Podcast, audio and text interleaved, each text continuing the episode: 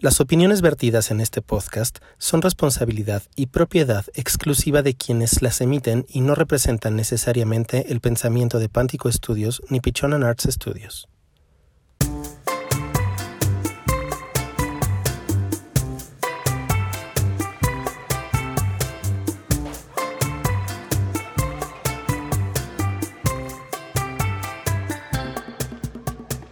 Hola, ¿cómo están? Muy buenas tardes, días, noches, madrugadas o lo que sea que aplique ahora que nos están escuchando.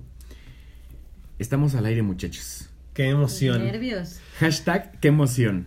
Sí, porque, porque, bueno, a mí me gustaría... Bueno, primero que nada, vamos a presentarnos para que sepan quiénes les están hablando. Claro. Primero hay que agradecer muchísimo a la gente que nos está escuchando. En donde sea que nos escuches, bienvenido. Te prometemos eh, un rato muy agradable de aquí en adelante y una sesión semanal de puro divertimento. Esperamos que así sea. Ojalá. Esperamos cumplir con tus expectativas. Eh, vamos a empezar a, a presentarnos. Primero las damas.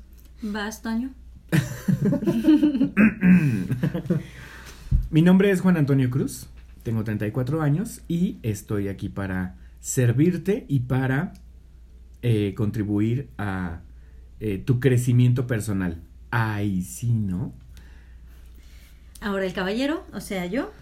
Eh, soy Maggie Centeno, tengo 29 años y pues vamos a divertirnos un rato aquí todos juntos.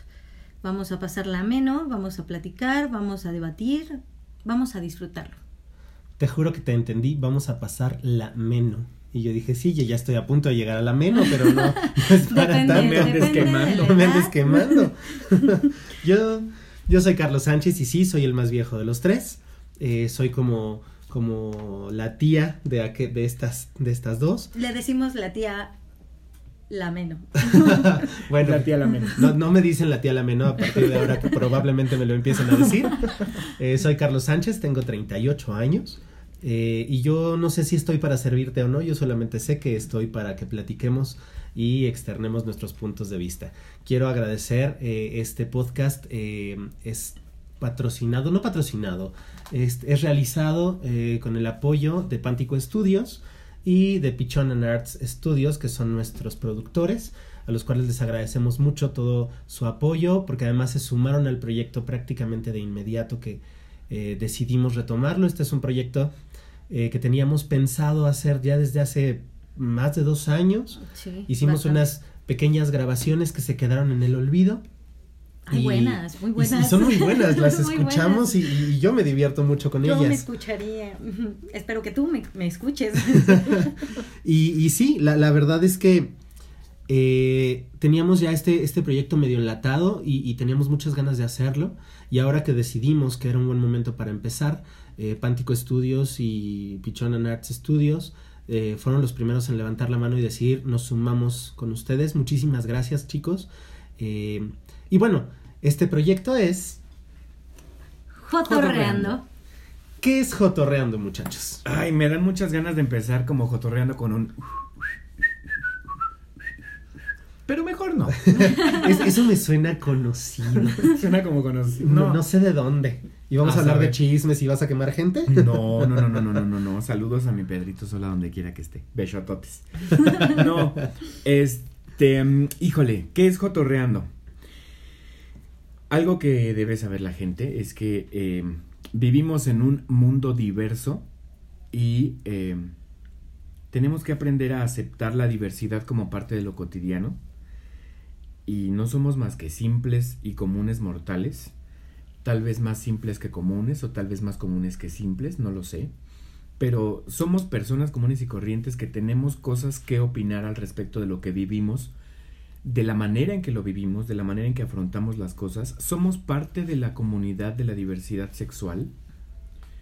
Em, y bueno, obviamente esto significa que eh, estaremos hablando para todos ustedes acerca de temas eh, mayoritariamente que tengan que ver con estos asuntos de diversidad, de opiniones y de, muchos otros ámbitos, pero eh, en general jotorreando va de todo lo que se nos pueda ocurrir. Eh, es muy importante hacer hincapié en que nosotros no estamos aquí para hacerte creer que nuestro punto de vista es el correcto. Eso no es así. Y estamos aquí para hacer a la gente generar su propio punto de vista o contribuir a ello. Y al mismo tiempo, pues para pasar un rato muy agradable, ¿no? Sí, Magis, ¿qué sí, es sí. jotorreando para ti? Pues jotorreando, independientemente de que yo creo que es un, un momento con, entre nosotros y con ustedes, que va a ser agradable, divertido, sobre temas del día a día, ¿no? Vistos desde nuestro punto de vista. Pero aparte de todo eso, yo creo que jotorreando se puede englobar con una sola palabra que es un lugar seguro. Algo que ya había comentado en algún momento con mi compañero Carlos Sánchez y pues creo que voy por la vida tratando de generar lugares seguros y jotorreando es un lugar seguro. Perdón, es que estoy comiéndome Se una quedó galleta. impactada, se le atoró la galleta. Estamos impactadas. Si escuchan de pronto ruiditos es que estamos tomando cafecito y galletitas. Entonces, Imagínate a qué, a qué nivel de complicidad queremos llegar contigo, que nos estás escuchando, que estamos en em, la sala de una casa, completamente cómodos, y estamos incluso tomando café y comiendo galletitas, porque eso es lo que queremos lograr contigo, que lleguemos a un nivel de, complic- de, de complicidad, perdona, que nos permita eh, que nos puedas escuchar mientras estás en el tráfico, mientras estás esperando tu cita en el ICEMIM o en el IMSS o en donde sea. mientras estás lavando tus trastes, que es lo que hago yo cuando hago mi quehacer, me pongo a escuchar podcasts. Mientras pones la lavadora. Exacto. Exactamente. Y bueno, Y bueno, ya que, ya que Toño lo mencionó, eh, cabe también hacer una, un agradecimiento eh, público también. Eh, todavía no, no sucede, pero sucederá. Ahorita estamos grabando en, en la casa de este humilde servidor. Eh, grabaremos en este espacio dos programas y a partir de nuestro tercer programa estaremos grabando en las instalaciones de Smart Studio Nos mudamos. nos mudamos a Smart Studio, que también fue igual que Pántico y Pichona Nerds, fueron de los primeros que dijeron, aquí, vamos a apoyar y vamos a hacerlo aquí. Entonces, estos dos primeros programas que escucharán, pues de pronto si escuchan a los perros, no son mis perros, mis perros generalmente no hacen tanto ruido, este, pero si escuchan perros o si se escucha algún ruido de casa, bueno, es normal. Y, y- y bueno, ¿qué es jotorreando para mí? Para mí jotorreando tiene mucho que ver con algo que hacemos comúnmente, que es el cotorreo, es cotorrear, vamos a cotorrear. Pero además de que cotorrear sí ya es una palabra que sí diría yo una, de una persona ochentera, Ujú. sí es una palabra un poco ya en desuso, eh, hay algo que a mí me parece muy curioso y no sé si ustedes lo han notado. Esta onda de la joteada, ¿cómo gusta? E incluso hasta los hombres heterosexuales les encanta jotear. Claro, los tíos, Claro.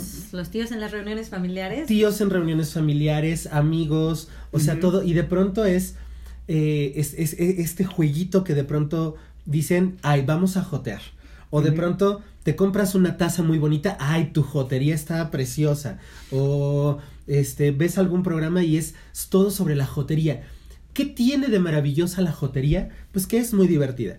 Que te estás permitiendo divertirte. que es muy divertida, pero además que tiene por ahí un resquicio de clandestinidad, ¿no? Claro. Eh, la realidad es que uno no jotea, seas homosexual, heterosexual, or whatever you want to call it, como dice por ahí un amigo, eh, uno no jotea con el señor de la tienda. En realidad es algo que ocurre muy eh, en confianza, ¿no? Ya con los amigos. Si eres una persona heterosexual que tiene amigos homosexuales, en las reuniones eventualmente alguno de ellos te hará una broma al respecto de la sexualidad o no, eh, teniendo o no amigos homosexuales y la jotería sale, pero es algo que sale únicamente cuando estás muy en confianza. Sí, claro. Y es lo que estamos tratando de lograr aquí, que te sientas muy en confianza con nosotros para que puedas jotorrear a gusto.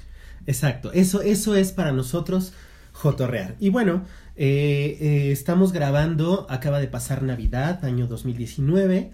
Estamos grabando con un poco de anticipación porque este programa pretendemos que salga por ahí del 15 de enero.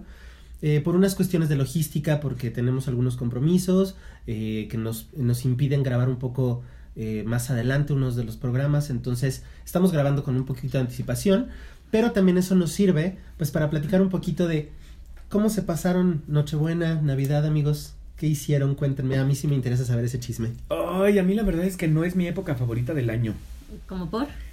O de- mucha gente me dice que soy un maldito Grinch, pero la realidad es que, mira, mi, mi situación familiar en general no es como, no es como que sea tan agradable como para pasar estas épocas súper, súper en confianza, en compañía de la gente que súper amo, o sea, mi familia la amo, pero no somos una familia que disfrute muchísimo de esta, de esta época del año. Entonces, no lo paso mal, pero la realidad es que no es como mi época favorita del año. Entonces, ¿cómo lo pasé? Con, con, mi, con mi mamá, mi papá y em, con una sobrina y su hijo. Mm, Muy relax el asunto, cenamos en casa, dormimos temprano, vimos la misa de gallo desde el Vaticano en la televisión Está muy bien. Mm. a dormir. Está muy bien. Así es como pasé Navidad ustedes. Bueno, pero primero antes de que nos platique Magis, ¿qué te trajo Santo Claus? Ay, Dios mío. Tu pedazo de carbón. Mi pedazo de carbón. Así Sí. se ha de haber portado. No, no, me trajo un celular nuevo. Ah.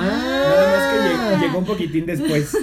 Llegó un poquitín después, pero sí, me trajo un celular nuevo. Y Es que han de saber que le preguntamos de dónde salió el celular y cómo lo consiguió y no nos contó. Entonces, Entonces, hasta ahorita nos estamos enterando que ya se lo trajo Santo Claus. Muy bien. Ya. Sí, me, me dejó una notita de ve por él al tianguis de los robados. Y ahí va eso. Y ahí voy. eso No hagas eso. No, obviamente no. No, jamás, nunca, jamás mente. Sí, eso me trajo Santo Claus. Ah, pues muy bien. Felicidades por tu regalo. ¿Y tú. Magis, cómo te la pasaste? Bien, tranquilo, este, pues, pues ya sabes que hay que dividirnos, ya cuando uno tiene pareja hay que dividirse. Entonces, la mañana estuve con la familia de mi novia y la tarde estuve en casa de una tía junto con mis abuelos, eh, mi mamá, mis hermanos. Ya, yo ya no tengo edad para desvelarme. Ya no. Uy. Ya, ya. Me, me recuerdas a mí cuando tenía 32 y que decía ya no tengo 28. Sí, pues ya no tengo 28, tengo 29. Y pues no, es que mm, yo de verdad ya, ya soy una persona que ya en estas fiestas familiares, reunioncitas, ya se está cayendo de sueño. Entonces yo ya nada más estaba esperando la hora de la comida. Yo decía, ya hay que comer, ya hay que comer, ya hay que comer. Y yo preguntaba en otros lados que si ya habían comido y ya, ya cenamos. Ya, ya cenamos. ¿Y tú cómo vas? Y yo, no, todavía no. Y esto se ve para largo todavía.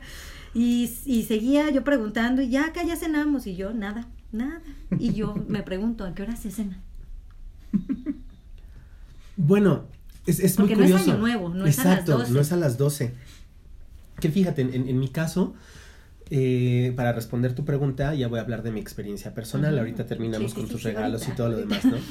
Eh, en mi familia, mis tíos acostumbran cenar temprano. Generalmente mi mamá cena a las 9 de la noche. Entonces, extender la cena, yo, yo sí conozco muchas, muchas personas que sí cenan pasadas las 11 de la noche en, Ujú. en, en- en Nochebuena, ¿no? Como mi familia. Ajá, entonces era lo que decíamos, bueno, en mi familia llegamos a esta conclusión así de, a ver, cenamos normal, nueve, nueve y media de la noche, diez, y, y ya después hacemos todo, que si el juego del, ¿cómo se llama ese jueguito? Siempre se me olvida, Eh, la ¿Qué? rebatinga. Eh, ¿Cuál es? Ah, la rebatinga es un juego muy bueno. Cada, cada uno del, bueno, en mi familia así lo hacemos, hay, hay algunas variaciones. Cada integrante de la familia lleva dos regalos. Entonces te sientas alrededor de la mesa eh, Ajá. y estás con tus regalos. Entonces tiras los dados. Si te sale un dado, Ah, claro. si te sale número par, escoges dos regalos de alguien más. O sea, dices, quiero este regalo, quiero este otro regalo. Si te sale un número non, escoges un regalo. Es, eh, es por tiempo, ¿no? Entonces nosotros un año dijimos 20 minutos y pensamos que era mucho. Nah, 20 minutos te se te van de volada. Pero además que complicado porque los regalos tendrían que ser como unisex y para todas las edades, ¿no? El Porque- asunto aquí es que efectivamente son regalos que, que son un, que, que- que no tienen un- un- una eh, alguna vez por ejemplo en mi familia se malentendió y fue así de son regalos de broma entonces de pronto te regalaban un rollo de papel de baño, te regalaban Ay, un kilo de arroz, una lata de atún, que al final yo decía, bueno, a mí no me parecen tan de broma porque un Los kilo de arroz, un papel de baño, una lata de atún, los Siempre sí ocupo. se ocupa. O sea, Un básicamente kilo sí. de tortillas, bienvenido cuando quieran. sí. El kilo de tortillas se lo podemos pasar a Maggie sin Ah, problemas. sí, sí, Sin sin problemas. problemas. Porque yo a dieta, ¿no? Entonces, eh, como que se malentendió esa parte y de pronto ya eran como regalos muy de broma, ¿no? Entonces, pero yo les decía en algún momento, si quieres dar regalos de broma y eso te nace dar, está perfecto. Aquí la idea es que tú das lo que quieres dar.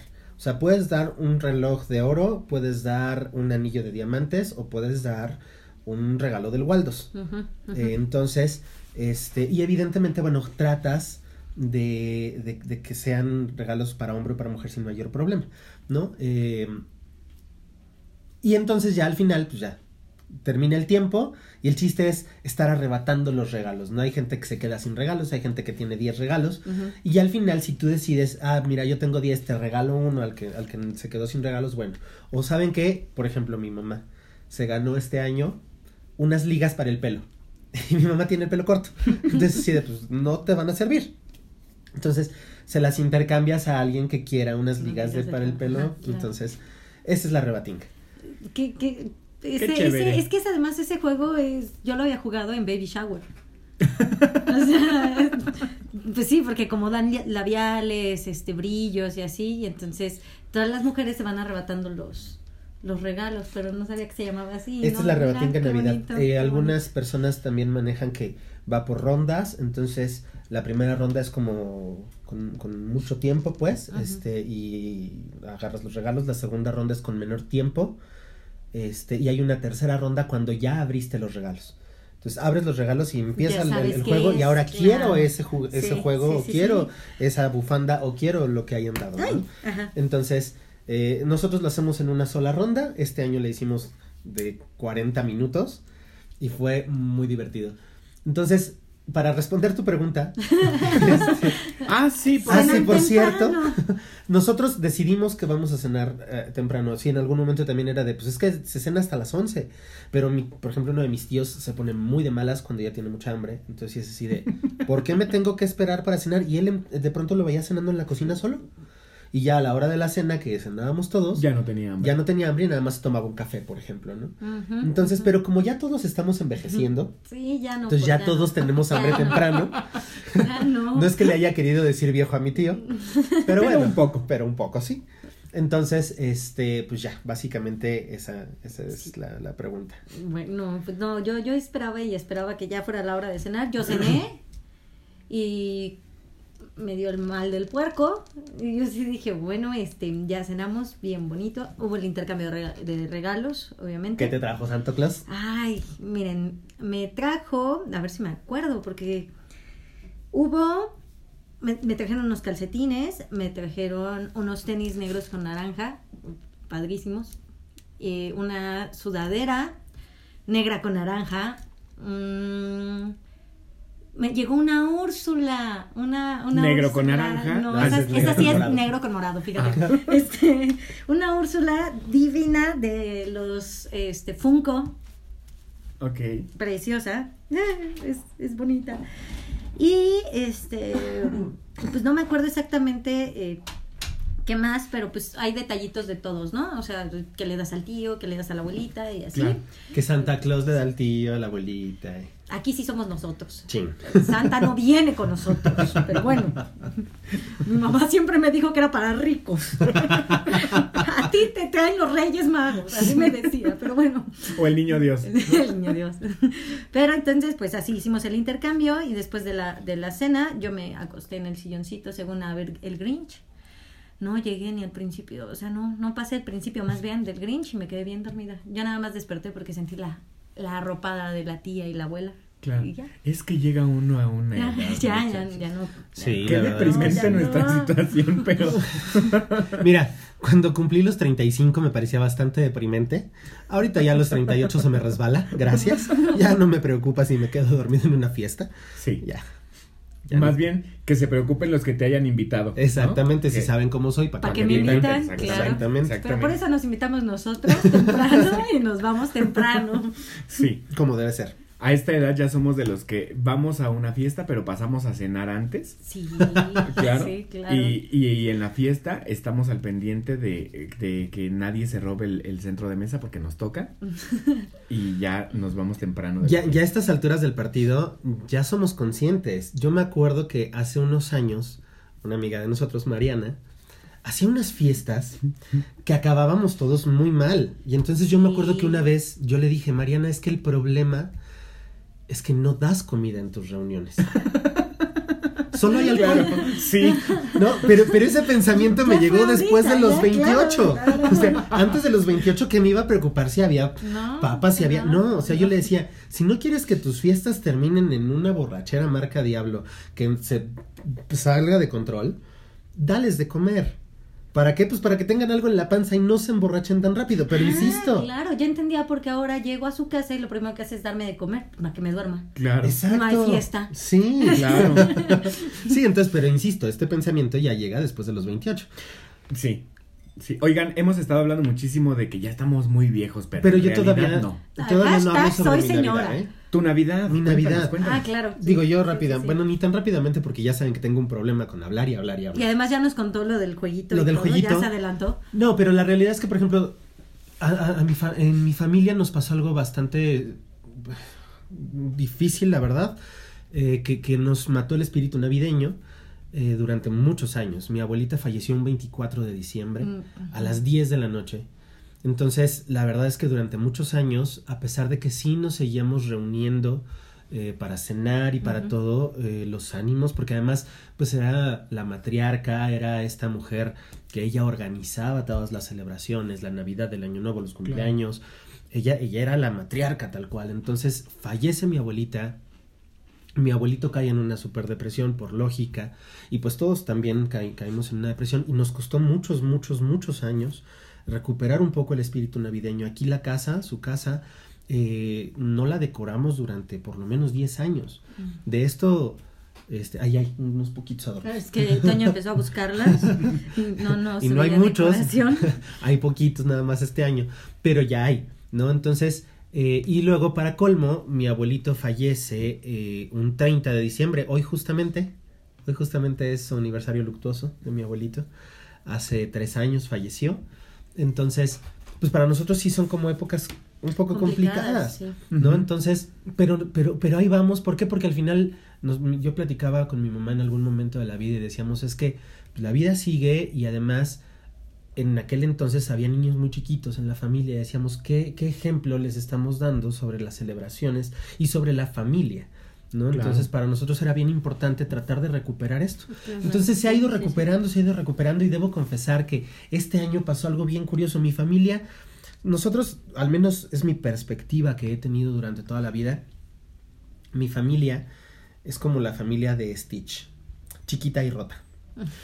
Y cuando nos juntamos todos en Navidad somos 11 personas. O sea, mi familia, ya con mis tíos y mis primos, somos 11 personas. Sí, son chiquitos. sí, es una familia muy chiquitas, sí. pequeña. Y, y no somos una familia de estar encima todo el tiempo. O sea, uno de mis tíos vive en Querétaro, eh, nosotros, bueno, mi mamá y yo aquí en Cuautitlán, Izcalli, eh, mi tía en Aragón, mi otro tío en Coyoacán. Entonces, no es que, ay, hoy me voy a ir a comer a casa de mi tío y mañana viene mi tía. O sea, no, Súper distanciados, sí. somos Sí. una familia un poco separada en ese sentido. No significa que nos llevemos mal ni nada, pero tampoco somos tan, tan muéganos, ¿no? Entonces, este año pasó algo muy curioso. Como anécdota se las platico. El menú, claro, no puede faltar. eh, era pasta, íbamos a cenar pasta, lomo de cerdo en salsa de ciruela, whatever. A mí me tocó el postre, hice una gelatina de quesos. Eh, y resulta que llego a Aragón el 24 temprano y me dice mi tía, ya pondré el, el- el lomo en el horno y le dije, yo creo que sí porque se va a tardar como unas tres horas en, en cocerse. Y tu tía dentro del horno. Porque metió el lomo al horno. Qué mal chiste, Mayis. Pero me reí. Entonces me dice, ¿ya meteré el lomo al horno? Y le dije, sí. Y anda, vete de horno, anda, vete. Es que además Ya la imaginaron, que es lo peor. Claro. Condenados. Además me aventé mi palabrita de tía andavete. Ajá, Andavete. andavete. Andavete de horno, que el andavete de horno no prendió. Entonces fue así de, ¿qué vamos a cenar? Y entonces pues lo único que acabamos haciendo fue comprar pollos rostizados en la rosticería de la esquina. Y eso Ay, cenamos, pollos rostizados. Pero la verdad es que la familia, toda la familia, ahorita hay varios de mis primos que están en plena adolescencia y llegaron en una actitud completamente fuera de la adolescencia. O sea, todos nos la pasamos súper a gusto. Por primera vez yo tengo que platicarlos, estoy muy contento y muy orgulloso. La familia nos reunimos de verdad con una actitud bien bonita, bien divertidos. Por primera vez nos el, el- festejo terminó como a la una de la mañana. Para mi familia eso ya es tarde. Entonces, Y es que siempre hay, en todas las familias pasa, porque hashtag mexicanos, en todas las familias pasa que siempre hay el primo incómodo, el que te cae mal, el que no te llevas, el que no sé qué, el que no sé cuánto. Y en una familia tan reducida como la tuya, pues seguramente eso también tiene que existir, pero ¿cómo lo vas sorteando, no? Porque si tienes una familia muy numerosa, como mi mamá, por ejemplo, la familia, mi familia materna, híjole, yo creo que si nos juntamos todos, todos, todos, todos, yo creo que sí andamos siendo como los 70 personas o algo así. wow. Ajá, sí, también. Ento- porque mi mamá es una persona, es una mujer muy de muchísimos, pueblo, en donde muchísimos. las costumbres pues eran de tener muchos hijos. Y si nos juntamos todos, todos, todos, sí andamos llenando una iglesia. Entonces, allá aplica el, si no, si no me cae bien este, pues me voy con la otra bolita o me voy por acá. o me Ajá. voy pero y en una Sí, pero aquí te volteas y ya estás viéndolo otra vez. Entonces, Claro, claro, mi vista periférica alcanza a verlo del otro lado. claro. Entonces, pero nos la pasamos muy bien. Mi prima, eh, Cristina, que la conocen, llevó otro jueguito. Bueno, no saben, ese otro jueguito, híjole, tiene una, una, una onda de competitividad que no, yo, yo los desconocía. De pronto, mi tío Mauro, al lado tenía a su hija, la chica, la más chica, ah, no, no la más chica, la grande. Este, y de pronto cuando ya le hacía que mi tío perdiera, la volteaba a ver y yo le veía una cara de un odio muy, muy sincero, Ajá. muy natural. Como de This is Sparta.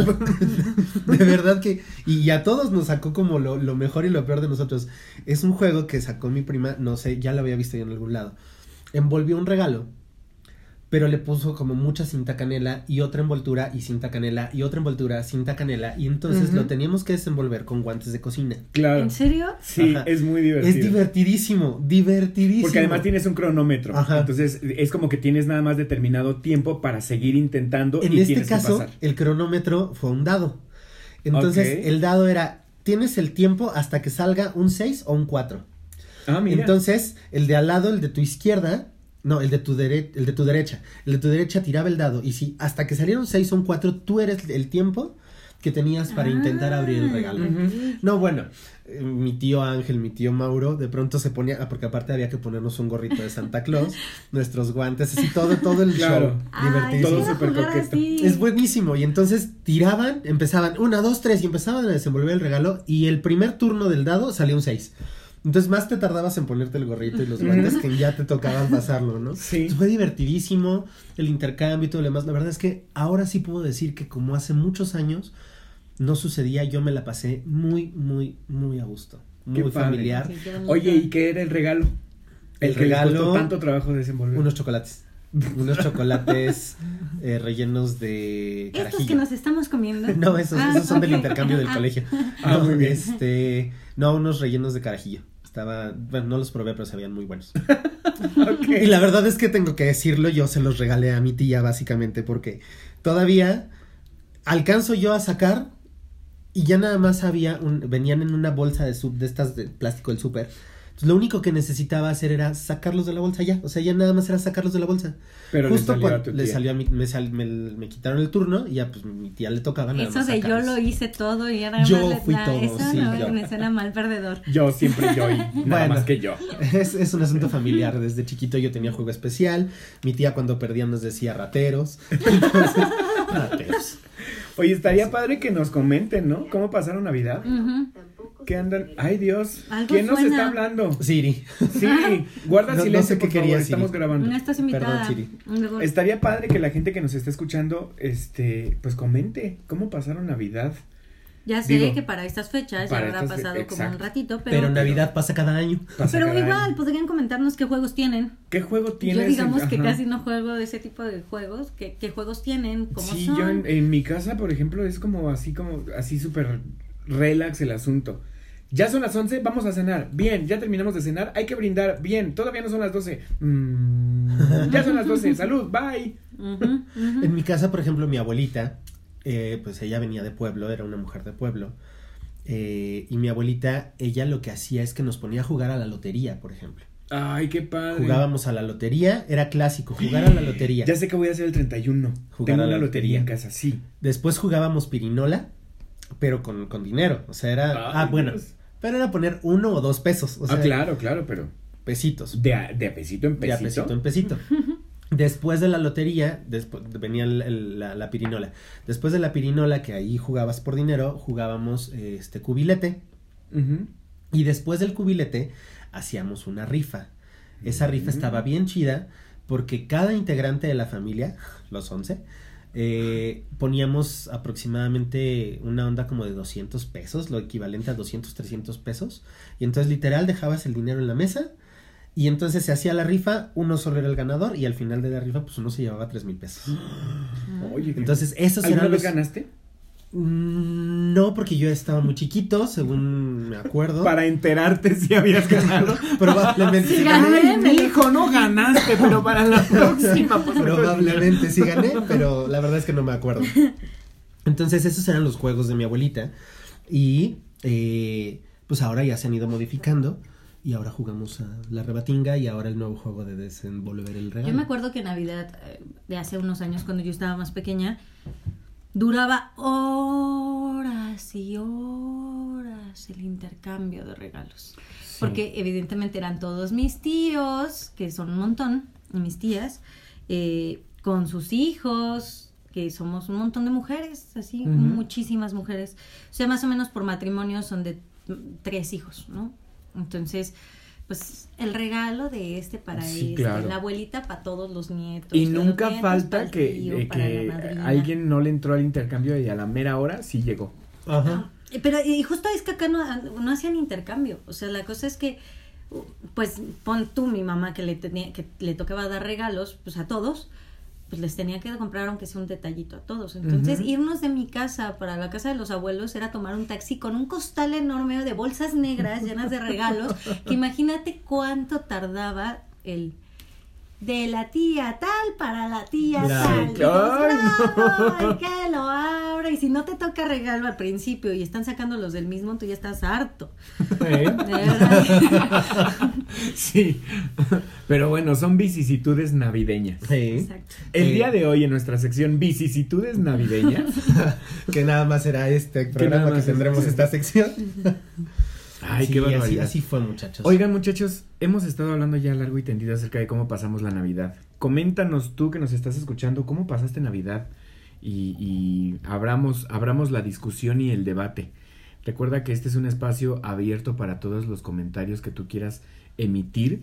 Eh, tenemos la solemne promesa de nunca eliminar ningún comentario. Si nos quieren decir lo que se les venga en gana, bienvenido, porque nosotros somos eh, firmes creyentes de que viva la diversidad, ¿no? Pero, chicos, ¿quiénes somos? Simples ¿Quiénes mortales. somos simples mortales? Ciudadano de a pie, Y yo creo que no hay, no hay asalariado, un asalariado común y corriente común y corriente. que sí se tiene que parar todos los días temprano para irse a trabajar. Sí, Ponle tú que no todos los días porque es un hashtag soy maestro, entonces no, no todos los días entro temprano porque trabajo por horas. Sí, Entonces, claro. no todos los días entro Sí. temprano, pero sí hay días que me tengo que parar a las 5 de la mañana para entrar a las 7 al trabajo. Y qué horror. Ah, ya sé. Yo Y sí. cállate que viene la época más fría del año. Levantarte temprano en Ay, enero, cállate. mitad de febrero y todavía un piquitín de marzo. Híjole. Bueno, quién sabe, porque luego los climas están. Bueno, yo ahorita, ahorita que son vacaciones estoy como este personaje de Geo en la película Tercera Llamada, que seguramente será muy un referente en muchos programas. cosas, Sí, claro. porque sí. somos muy fan de esa película. Eh, ahorita sí estoy como Geo Muy cuando le dice, fanceses, eh, que Geo dice, ¿sabes el huevo que me cuesta pararme antes de las 11 de la mañana? Entonces, ahorita sí estoy levantándome, al dijera mi amigo Toño, a la hora que me escupe la cama, que no Sí. pueden ser después de las nueve y media para darle Ay, no, Ay, no, qué porque regresando qué a pena qué me da tu vieja soy, situación, ¿eh? regresando a qué vieja soy. ¿Tu reloj no, biológico? No, cállate, tu boca. Yo ya mucho tiempo en la cama, me duele la espalda. A mí también, pero me aguanto y digo, ¡No! ¡Puedo más yo!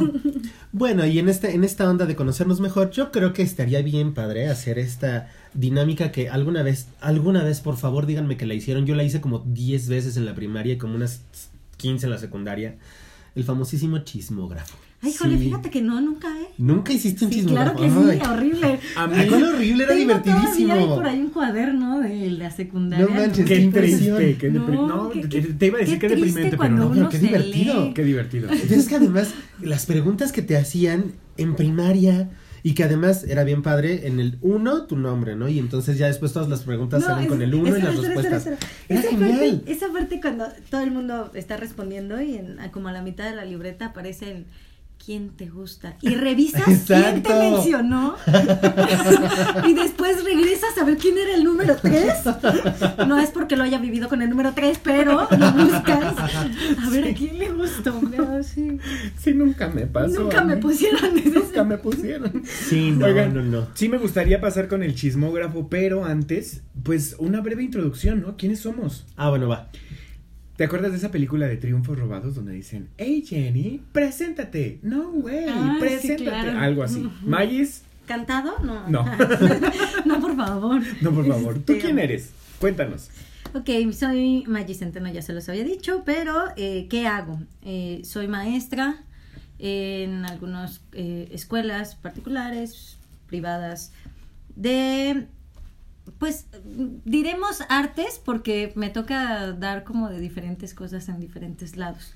Eh, doy danza regional en algunas escuelas, doy teatro en otras y en la academia que ya será donde estar- estaremos transmitiendo después que y de es la que Smart les Studio. y de las que le y de la que les platicaremos mucho más Mucho más amplio, mucho más amplio porque es un súper lugar. Eh, en esa academia doy iniciación a la música y batería y además otra vez teatro y más cosas.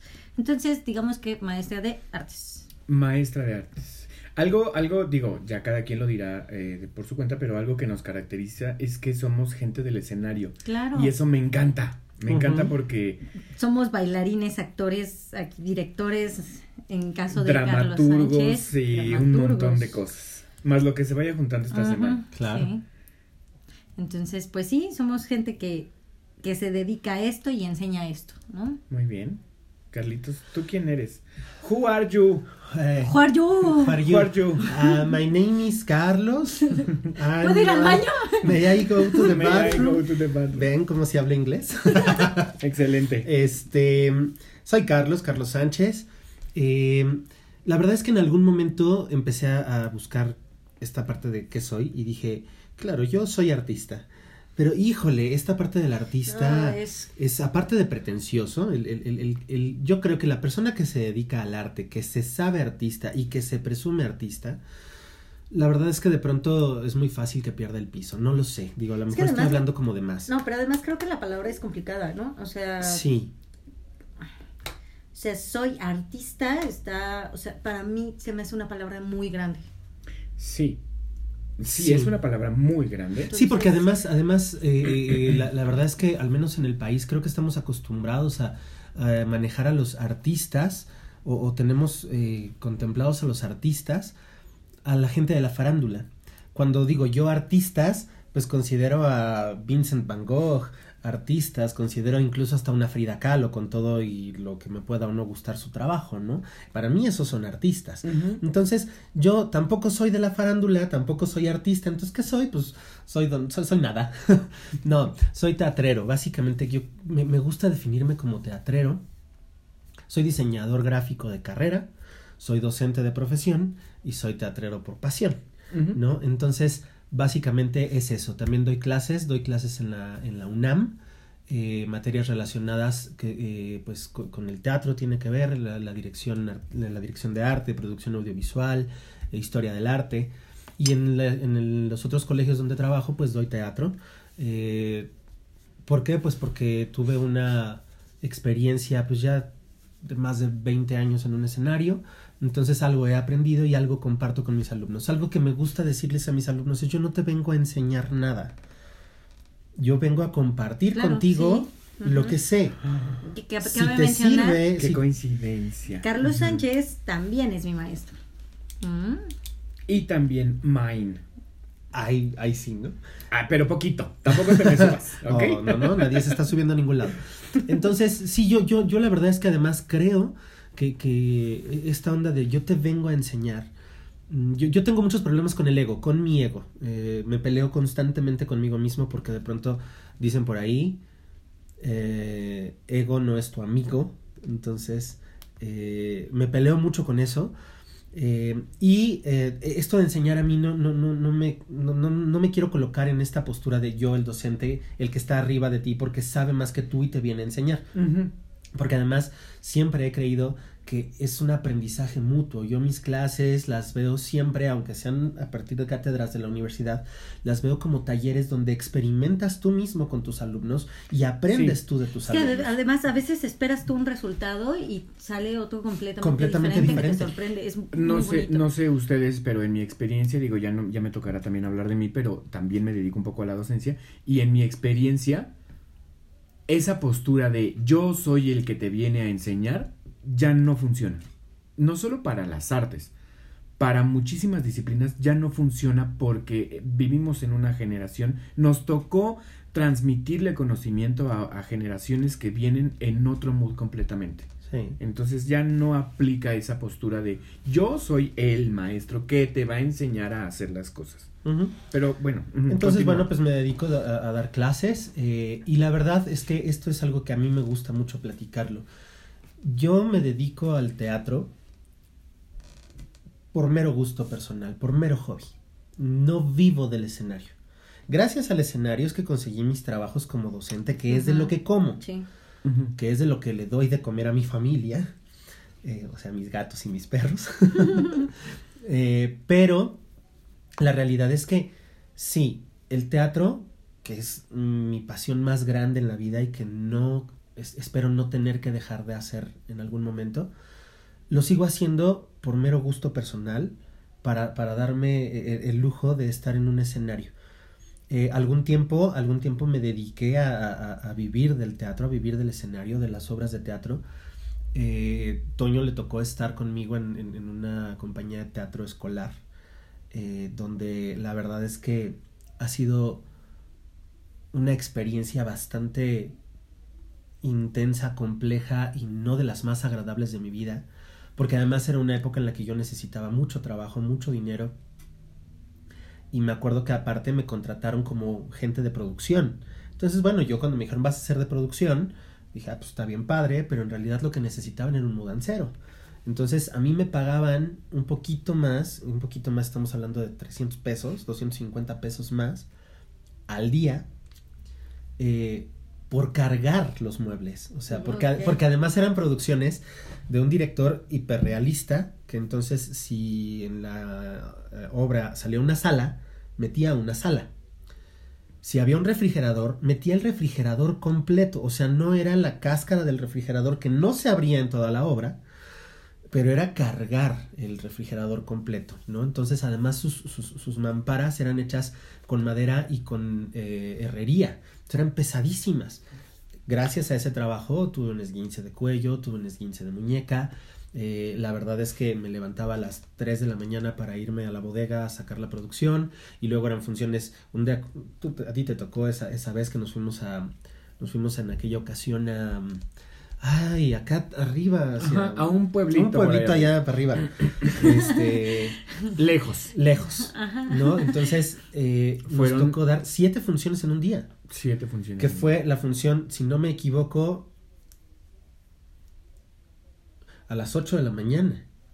La primera función fue a las 8 y entonces hay cada dos horas, era función de 8, 10, 12, 2, 4, 6 y 8 de la noche.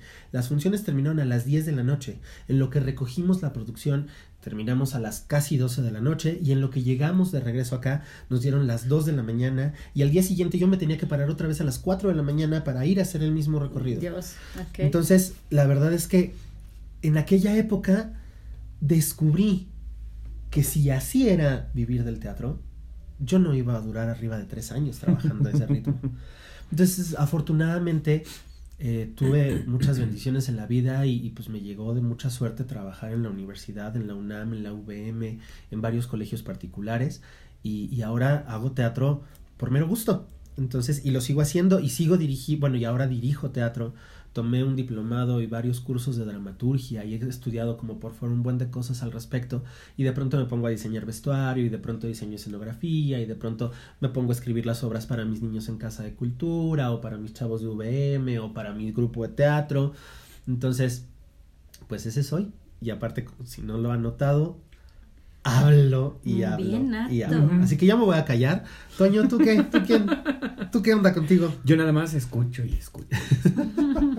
yo quién soy, pues, eh, y híjole, yo creo, y tiene tos. Yo creo que soy una de esas personas que se podrían definir como parte de las estadísticas de primero estudia una carrera que te dé de comer. Ay, cómo me repatea eso, pero pues eso me tocó a mí. Yo soy. Y aquí hay tres de tres. Sí. Yo estudié eh, contaduría.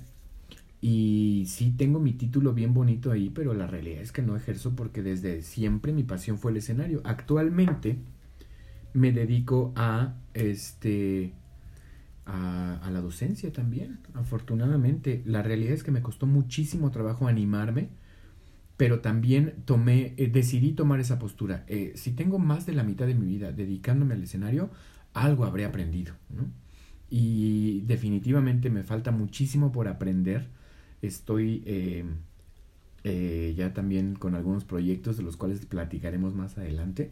Pero, este, sí, eh, estoy completamente decidido a seguir preparándome para poder ser cada vez un mejor maestro. Actualmente soy... Em, soy, me me dedico al escenario también, en el ámbito del teatro y de la danza, propiamente de la danza folclórica Los mexicana. Tres.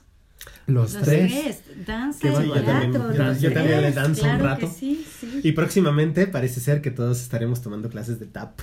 Pronto. ¡Qué muy pronto. emoción! Hashtag qué emoción. Bueno, y a eso me dedico. Y ese soy, hago teatro, bailo folclore, doy clases y em, soy multimillonario. No es cierto.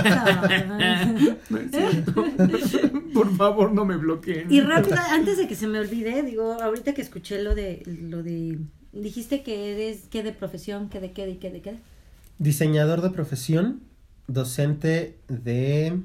No, Diseñador de, De formación. tengo. diseñador de carrera y formación, Ajá. docente de profesión Ajá. y teatrero de vocación. eso dije. Dijiste algo de pasión, ¿no? Teatrero por pasión. Es que se me quedó dando vueltas. ¿Quién es docente por pasión? ¿De nosotros tres? Sí, o sea, en general, o sea, lo hablo. Es que, ¿sabes qué? mm, Es que bueno, yo voy a tomar otra vez el micrófono. Yo eh, conocí el teatro a los 16 años y descubrí que era mi pasión. Nunca me imaginé que me iba a dedicar a la docencia a partir del teatro y que lo que enseño sea teatro.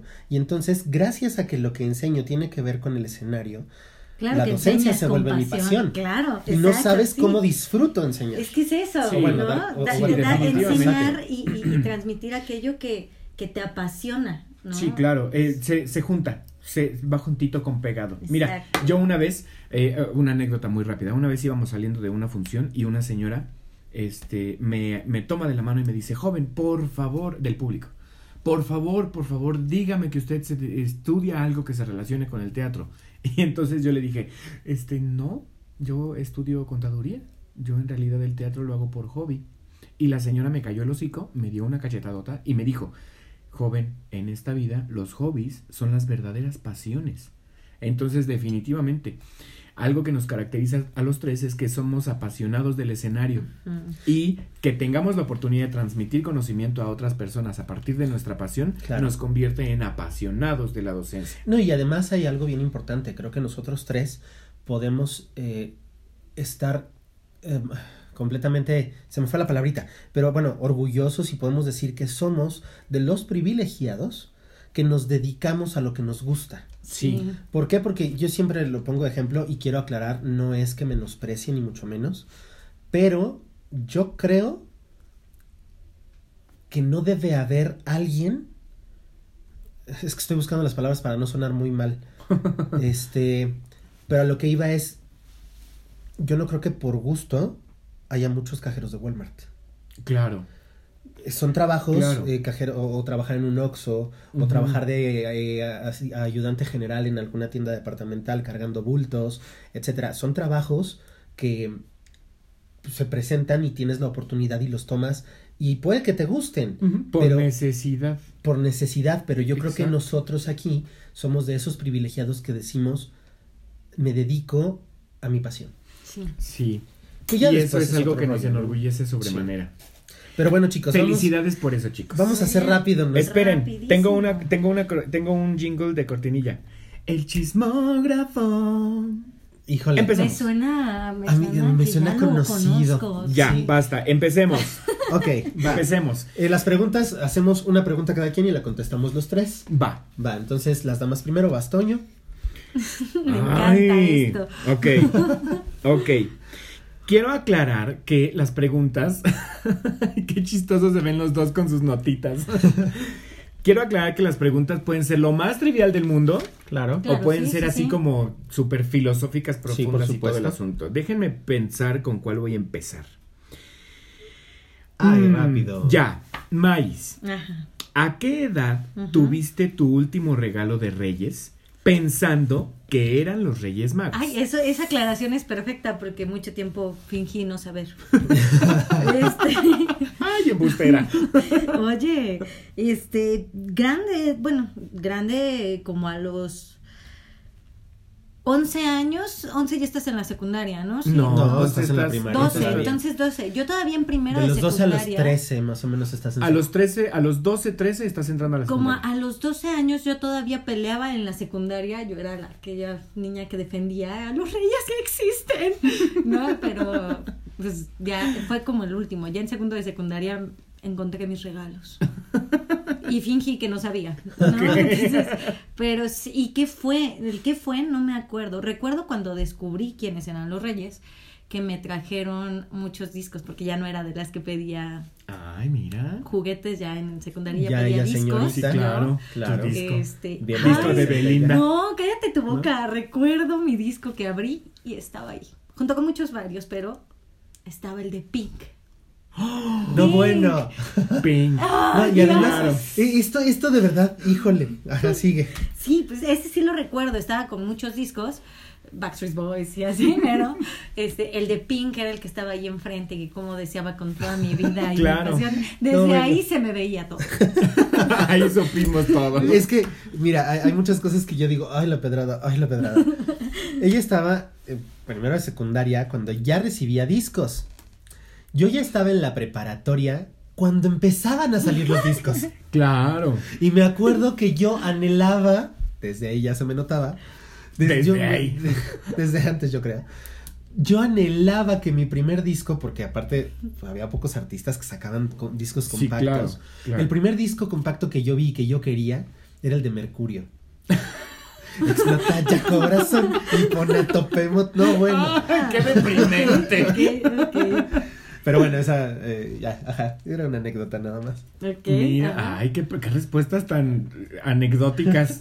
Así somos y así seremos. Ok, yo respondiendo esa pregunta, yo no recuerdo exactamente la edad, calculo que tendría como unos 8 o 9 años, pero no recuerdo la edad. Recuerdo perfectamente el regalo que fue un castillo de Grayskull, de He-Man. Ok, ajá. Era, era mi adoración mi castillo de Grayskull, Ujú.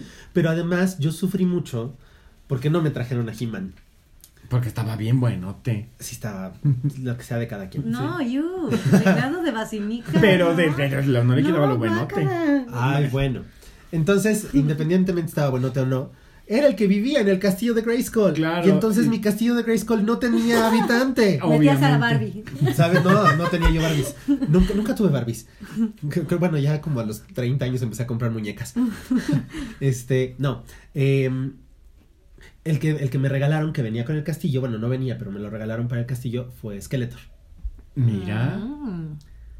Ajá, Ok. sí, claro. Entonces, pero no me acuerdo bien la edad. Yo calculo que tendría unos 8 o 9 años. Qué interesante. Ajá. ¿Y tú?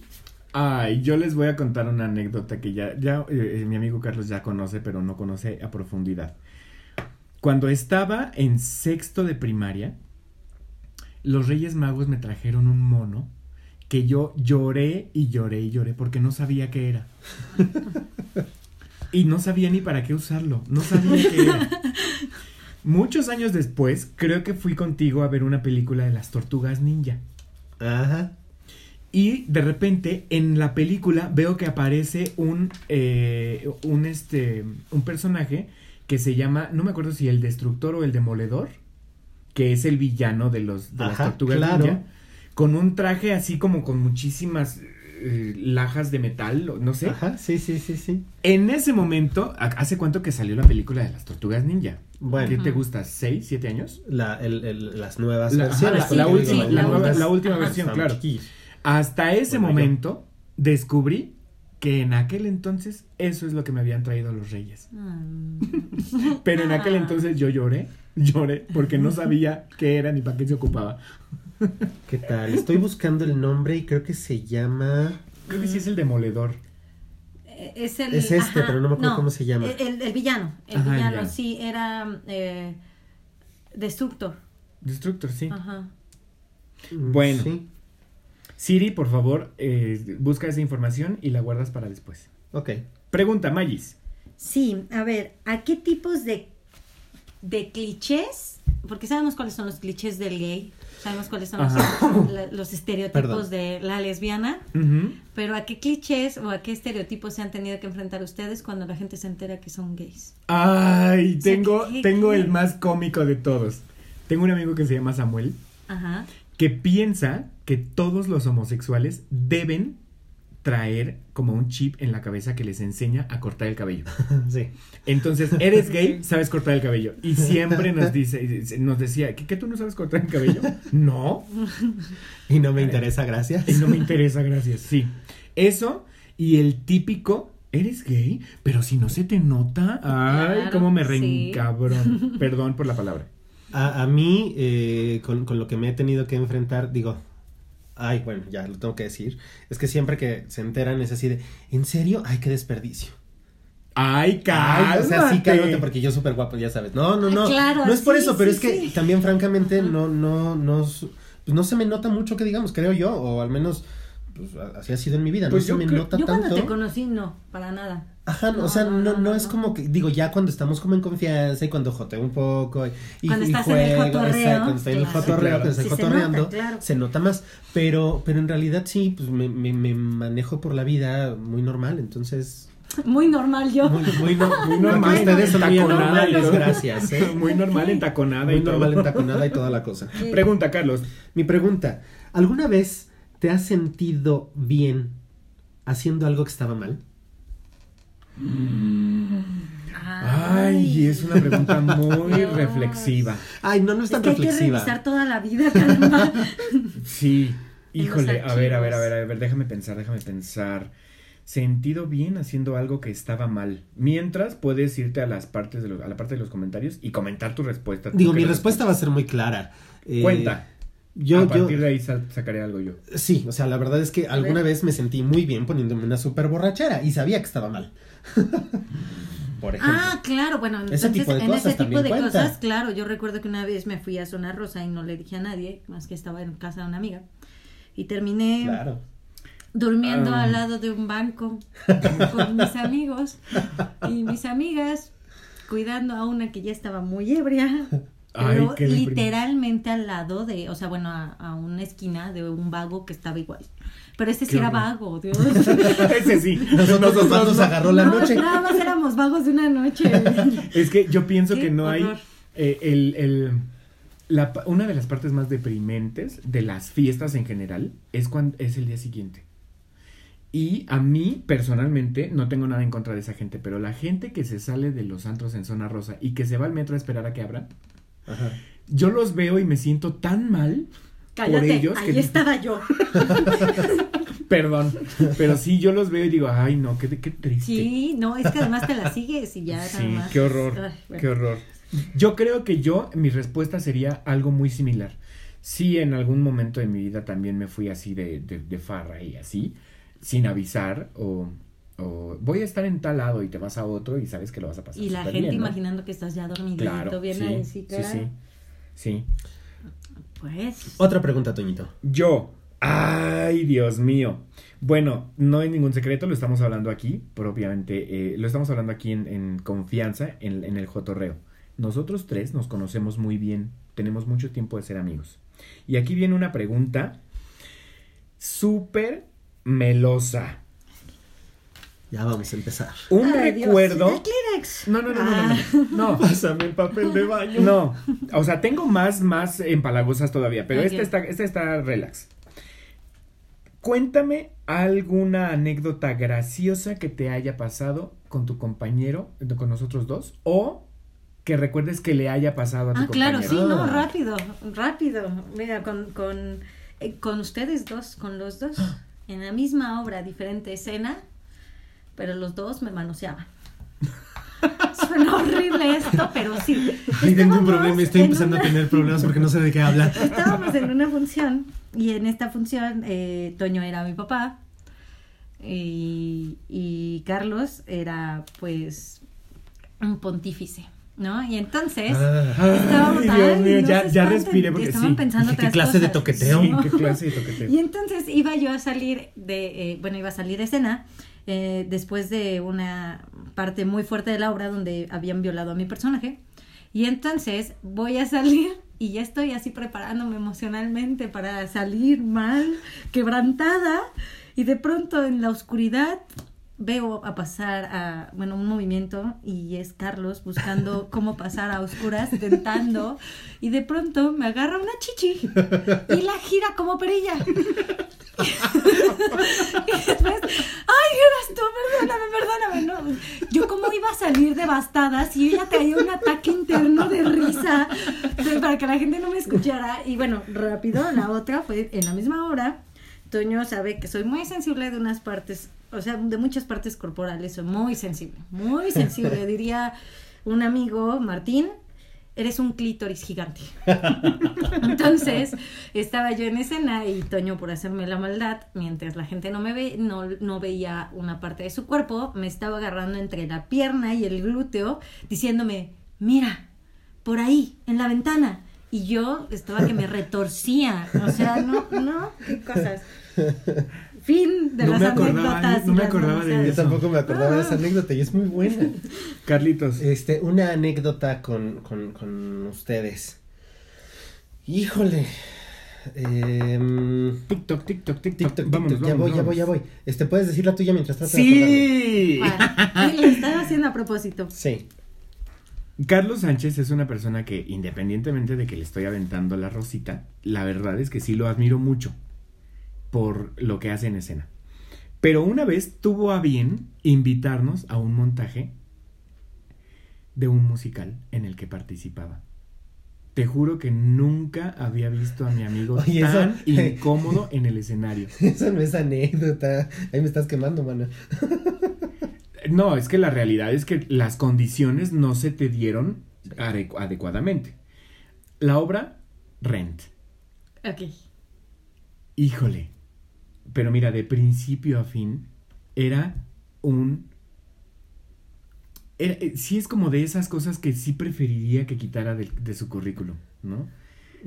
Ah, hubo muchísimos factores ahí que, que determinaron que fuera una obra horrible, horrible, un montaje horrible, por muchas cosas. Yo la realidad es que ni siquiera terminé de ver la obra, yo me salí a buscar a un ex que vivía por ahí. Pero bueno, eso lo puedo comentar como anécdota graciosa. Y con la Magis. También eh, en esta misma obra, de la cual hablaba ella hace un momento, se llama Píntame, Píntame la la eternidad, eternidad. de Alberto Miralles. Claro. En esta misma obra había una parte donde Magis forcejeaba con otro personaje que hacía nuestro amigo Samuel. Una vez estuvo a nada Ah, ya, de arruinar No, la obra completa, completa. Estaba viviéndolo. sí. Lo cuento muy brevemente. La obra iba de un... eh, em, eh, lo que ocurría en escena era que mi personaje estaba pintando un fresco en un muro y tenía que estar cubierto todo el tiempo. obviamente, de, de alguna manera por los trucos que nosotros hacíamos, el fresco estaba ahí todo el tiempo y solo se descubría al final.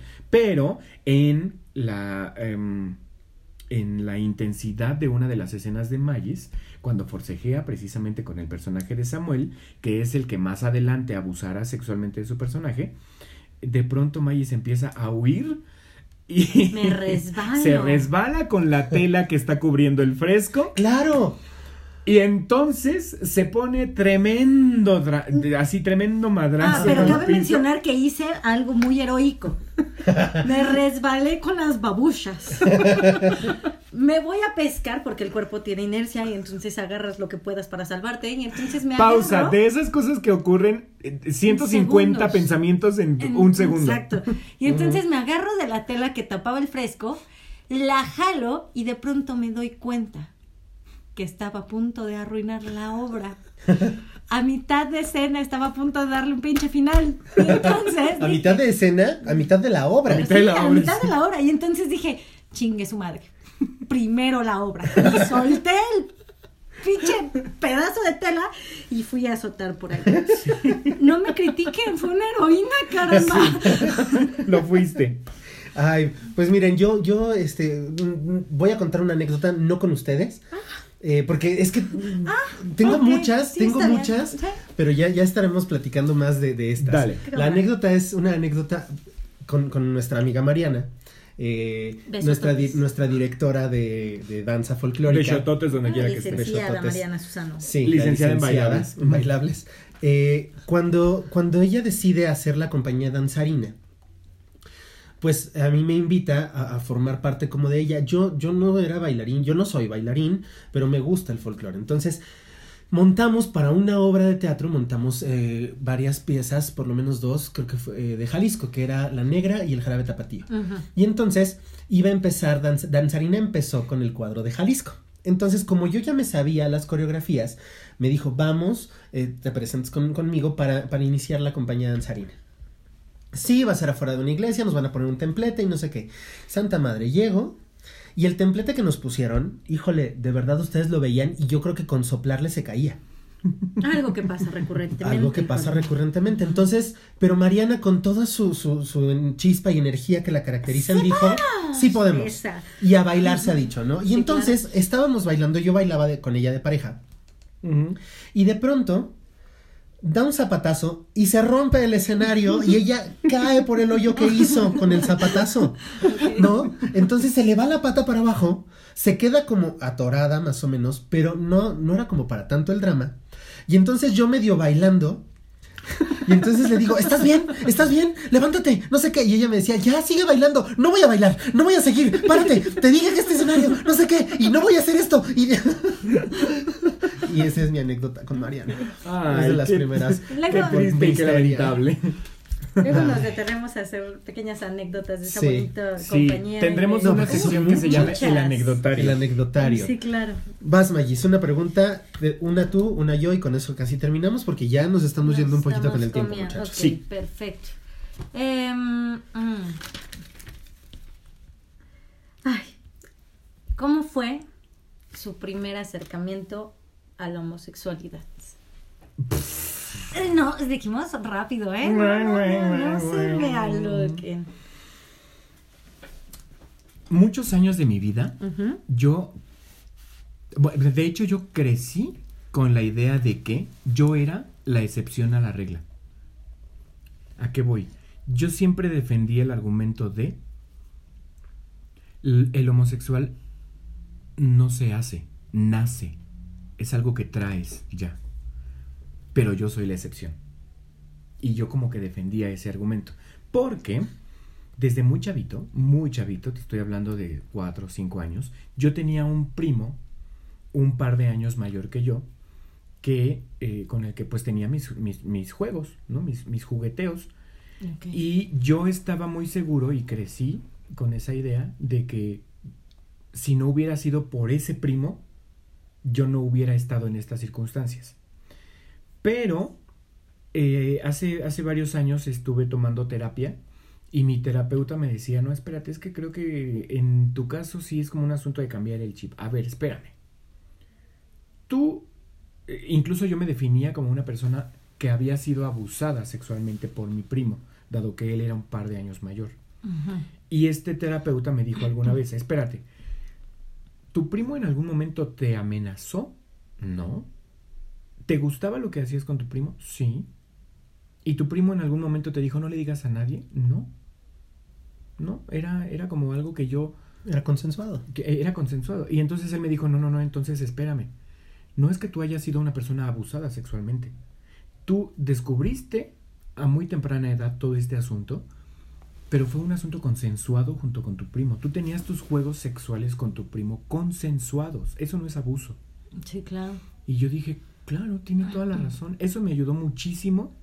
Uno, a eliminar esa idea absurda que yo tenía de la necesidad de perdonar a mi primo, porque descubrí que no había nada que perdonar. Eh, me ayudó muchísimo a estrechar la relación con él, porque antes de que él se fuera, él, él murió hace un par de años. Yo estuve muy enojado con él mucho tiempo. Y antes de que él se fuera logramos como limar esa aspereza y yo le dije, ¿sabes qué?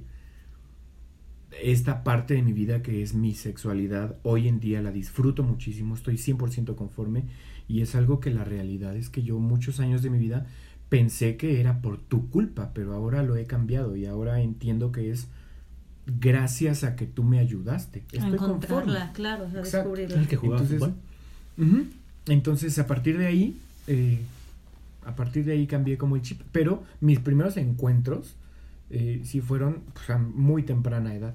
Muy, muy ah, temprana. Estoy hablando de cuatro o cinco años. Yo, Todavía ni siquiera iba al kinder. ¿En serio? wow. Yo, yo, la verdad es que yo, yo, desde que tengo como uso de memoria, o sea, desde ayer, em, yo lo que recuerdo es que de chiquito, en la primaria, yo era un niño buleado. Eh, y a mí me buleaban mucho porque curiosamente yo no sé si eso tiene que ver con, mi actitud después hacia la vida, como, como, con esta onda de entender la masculinidad, eh, pero de chiquito yo creo que yo era muy afeminado, porque en la primaria me buleaban mucho desde de chiquito y me decían, todo el tiempo me estaban diciendo maricón, maricón, mariquita, ah, todo el tiempo eh, era esa situación. Yo era un niño muy diferente, a mí el fútbol no me gusta Jugar fútbol no me gusta, ¿no? Entonces, ¿por qué? Porque siempre yo, aquí afuera de la casa, se reunían los vecinos, jugaban fútbol y acababan peleándose a golpes por el partido de fútbol, ¿no? Entonces yo me acuerdo que yo le decía a mi mamá, es que yo no me voy a acabar peleando con mis amigos por una pelota. ¿no? Yo no soy de juegos competitivos, yo al contrario, desde muy chiquito, era de colorear, de estar escribiendo, de, de, jugar mucho con plastilina, y yo me acuerdo que desde chiquito inventaba mis historias y todo. Entonces, desde muy chiquito también tuve, gracias al kinder, y digo, todos lo tuvimos, pero yo lo recuerdo como ya de manera diferente. En el kinder bailé vaselina, por ejemplo, me acuerdo. Y, y, me acuerdo que hay fotos donde salgo vestido de conejo y bailábamos no sé qué, pero yo me acuerdo que ya desde chiquito esta onda como del arte a mí me gustaba mucho. Y entonces desde, desde, desde chiquitito, esta creo que sensibilidad hacia las artes me hizo ser como diferente y los otros niños lo percibían, cosa que a lo mejor yo ni siquiera percibía como algo homosexual en mí, eh, pero pero yo creo que ahí fue como los primeros acercamientos que yo tuve que fueron con respecto al bullying, ¿no? Eh, hacia la secundaria fue que empecé a darme cuenta de la no, no atracción, pero empecé a darme cuenta que ya había algo raro. O sea, yo decía, bueno, o sea, no decía porque ni siquiera me acuerdo bien, pero yo, yo, yo eh, lo, que recuerdo es que algo me generaba ruido en los hombres a partir de la secundaria. La afinidad era diferente. La afinidad era diferente. Sí, sí, Porque si bien, si bien a mí me gusta mucho, eh, digo, soy una persona eh, que me gusta la atención y muchas tantas cosas que ya después iremos descubriendo, pero a mí sí me gustaba que mis amigos, y en la prepa, por ejemplo, fue muy marcado, que mis amigos me cuidaran, me protegieran. Mm. Además, digo, mis papás son separados, mi papá se fue cuando yo tenía, se fue de la casa cuando yo tenía 12 años, entonces yo tenía un poquito esta onda de, de, necesitar esta protección, ¿no? Entonces, pero en esta protección de pronto me empecé a sentir como raro. Creo que por ahí va la respuesta. ¿Y tú? Yo eh, creo que fue como por muchas etapas, ¿no? Pero para tenerlo como más claro y rápido, en la primaria yo me acuerdo que me gustaba mucho eh, juntarme con un tipo de niñas, ¿no? Pero eh, no porque jugaran o tuvieran el mismo gusto que, que el mío, al contrario, yo siempre fui una niña que jugaba muy tosco, muy tosco. Eh, jugaba fútbol, soccer, este, pues siempre con mi hermano, ¿no? Y mi papá siempre era como a jugar a las luchitas y así. Entonces, no tenían los mismos gustos que yo las niñas, pero yo sentía la necesidad de juntarme con ellas. Yo decía, es que son bonitas y es que seguramente quiero ser como ellas, ¿no? Es que a mí me gustaría comportarme como ellas, pero no. Ya más adelante te das cuenta que tal vez esas niñas me gustaban desde ahí.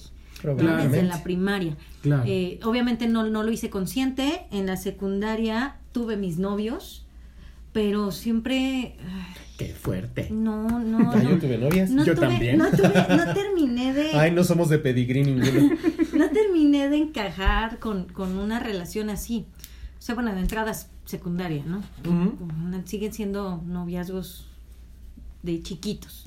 Pero de todas maneras, era el de secundaria que iba y te buscaba y yo no tenía ni emoción ni nada, solamente era como, ah, ya vino, porque me cae bien. Es que creo que yo confundía el, si quiero ser tu novia, con el, me cae bien chido, porque puede ser mi cuate. Como con una ¿no? admiración. Yo a- a, a mí me pasó muchos años después, perdón que te interrumpa, pero yo pensé que estaba enamorado de una chava.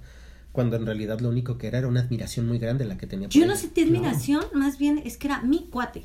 O sea, es que con él me llevo bien chido. Pues sí, Mm. pues ¿por qué no andar con la persona con la que te llevas bien chido? Pues sí, pero no me, no me generaba nerviosismo, ni sudor en las manos, ni nada.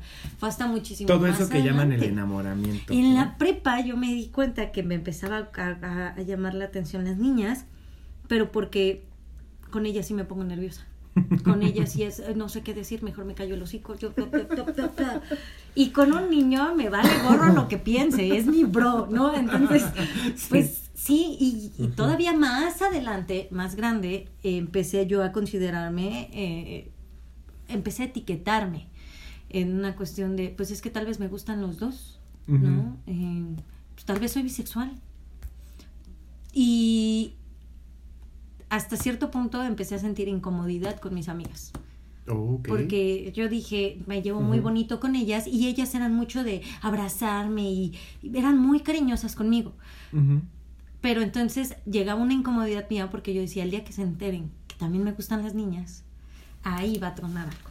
Claro. Claro. Ay, Entonces, qué- qué fue como fuerte. muchas cosas, ya hasta muchísimo más grande, 17 años, defino, no, Ujú. los niños no son, no me generan lo mismo que una niña. Sí, sí, es, es como, como muy notorio, ¿no? O sea, Sí, digo, tiene que ver con esta parte eh, natural de la adolescencia, de, o sea, del crecimiento del, del ser humano. Llega la adolescencia, que es cuando empiezas a definir ya muchas cosas. Claro. En fin, chicos, pues... Eh, ya Ah, yo tengo una pregunta, tengo una pregunta muy rápida. Pero me faltaba la mía y quiz. ya la voy, a- perdona, voy- perdona, voy a perdona. recha- No podemos checar la siguiente. La Ay, siguiente. ok, Ah, para la está Sí, es que fíjate, es que está bien padre, pero yo creo que esta parte del chismógrafo creo que nos podemos extender otra hora todavía Sí, y creo que lo podemos dejar para el siguiente capítulo. Va. Podemos Entonces- hacer casi a finales de capítulo. O al inicio, no sé, como secciones, a lo mejor con chismógrafo. Me Ajá. encanta. Sí, entonces, eh, pero algo que sí me gustaría que es parte de lo que teníamos planeado desde hace dos años, que eh, nosotros de manera breve demos una pequeña recomendación de algo que hayamos visto, que nos guste, no necesariamente tiene que ser actual, puede ser algo viejo, eh, etcétera, etcétera. Así que vamos a dar una pequeña recomendación para que la gente, si no la ha visto, escuchado, lo que sea, lo hagan. Y pues después nos comenten qué opinan, ¿no? Claro. Toño, ¿empiezas tú? Sí, hoy traigo una recomendación súper interesante. De verdad que háganse del hábito de la lectura. eh, te- eh, es muy sencillo. Te expande el universo. Hoy quiero recomendar un libro que se llama El curioso incidente del perro a medianoche. Em, el autor es eh, Mark Haddon. Es un autor británico. Y bueno, básicamente el libro de qué va. Em, em, Christopher, Christopher Bone, es un, un chico que algo que está bien padre del libro es que es una novela que está, está escrita en primera persona. Es decir, el protagonista es quien nos narra la historia que vamos a, a conocer.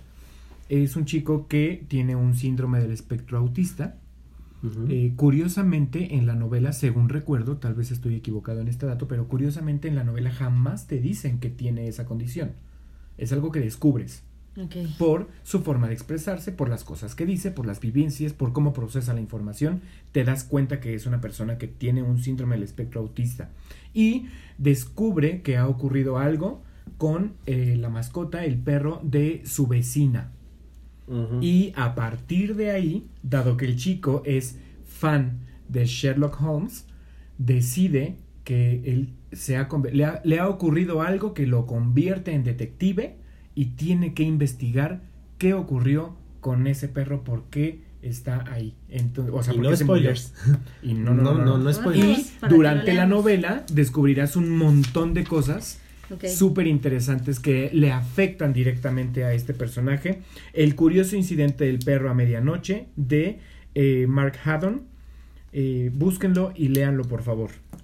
Vamos a echarle una, Yo- una leída. Yo voy yo. Yo quiero recomendarles una película que acabo de ver eh, en el cine, que espero para, para que espero que para cuando salga este programa todavía esté en cartelera. Si no está en cartelera, por favor pongan atención en cuanto salga en las plataformas, en cuanto salga a la venta. Eh, sí quiero, sí quiero recomendarla. Eh, doblemente embarazada. Doblemente Ah. embarazada con eh, eh, una película Eh, mexicana. mexicana eh, dirigida por Coco Stambuk, que es un cantante y compositor eh, chileno. Ok. Eh, en el reparto está Maite Perroni, está Gustavo Egelhaf y está este Michelle Brown. Participación especial por ahí de Cintia Rodríguez y de otras personas. Sí, la, la verdad es que eh, tiene, tiene un gran elenco. Eh, es una película de estas que, al menos para mí, me dejó con un grato sabor de boca del cine mexicano. Ok. El cine mexicano, como buenos mexicanos, no lo consumimos porque generalmente pensamos que está muy chafa. Y no digo que no, porque claro que hay películas muy chafas del cine mexicano. Sí. Pero esta película a mí me parece que su realización está muy bien. Eh, las actuaciones creo que están en el punto. Eh, habla de una chica que es eh, un caso 100% real, de una chica que en, una, en un mismo día tiene sexo con su novio, con el cual se va a casar, y se va de despedida de soltera, y esa noche se reencuentra con su exnovio. Y entonces empiezan a tomar, y la siguiente escena es ella despertando en la cama del exnovio, y pues con evidentes remanentes de que algo sucedió. Y resulta que eh, pues ahora ella no sabe quién es el papá del niño. ¿No? Y entonces ¿Qué? es algo que se llama hiperfecundación heteroparental, si no me equivoco, que al eh, bueno, no es spoiler, de eso va la película, eh, llega un momento donde ella se entera que va a tener dos bebés Oh, y que un, es de cada uno de los papás porque tuvo dos óvulos y se fecundaron uno de cada, de cada Sí. uno. Y a partir Sí, de sí. ahí se dispara toda la... Pues mm, básicamente eso te enteras, o sea, de, de- esa es la premisa de la película, pero de eso te enteras eh, a, la mitad de la película. La primera parte... eh, Y aquí no hay, no hay spoiler Todavía alert no hay porque spoiler. eh, básicamente es un caso que mucha gente conoce, que simplemente lo llevaron a la pantalla. Ajá, entonces sí, Ujú. no, no hay spoiler. Así que véanla, a mí me pareció bastante rescatable. Ok, Magis, ¿qué nos recomiendas para esta? Vamos a, a recomendar dos canciones, eh, pero cabe mencionar que encontré una página que se llama Café con Lencha. Eso. Entonces... ¡Ay, lo amo! Sí, Café con lencha. Entonces, ahí encontré un, un largo, largo, largo, largo, este, una larga lista de muchas canciones sobre, eh, pues, temática lésbica, ¿no? Entonces hay muchas que yo ni siquiera sabía que hablaban de eso.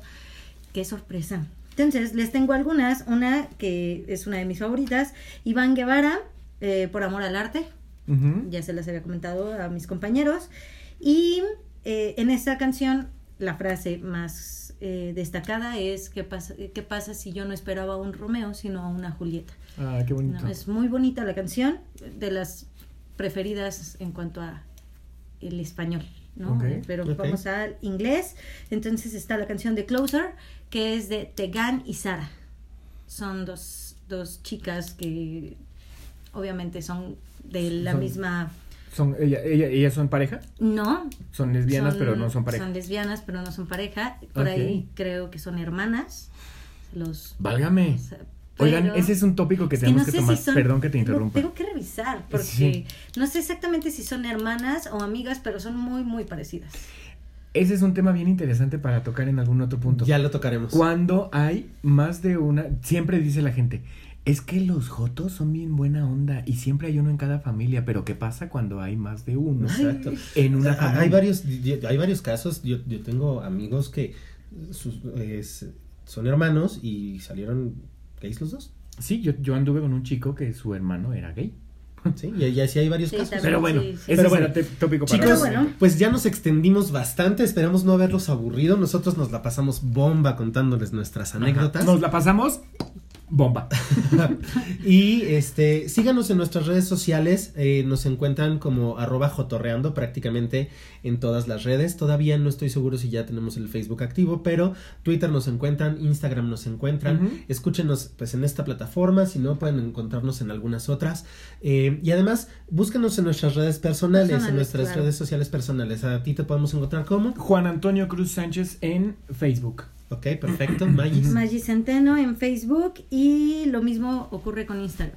Ah, perfecto, Magis Centeno. A mí me pueden buscar en todas las redes sociales como Peluso DCB. Ay, de, dedos, de casa, B de vaca. Me pueden encontrar, eh, si ponen eso, aparezco en todas las redes sociales. Entonces, búsquennos, síganos, denos likes, denos eh, sus comentarios eh, y pues, pues nada más, chicos. Muchísimas gracias por tomarse el tiempo de escucharnos. Y la frase con la que siempre terminaremos este programa. Viva la diversidad. Cuídense mucho, síganos y nos estamos escuchando la próxima. Bye. Abur.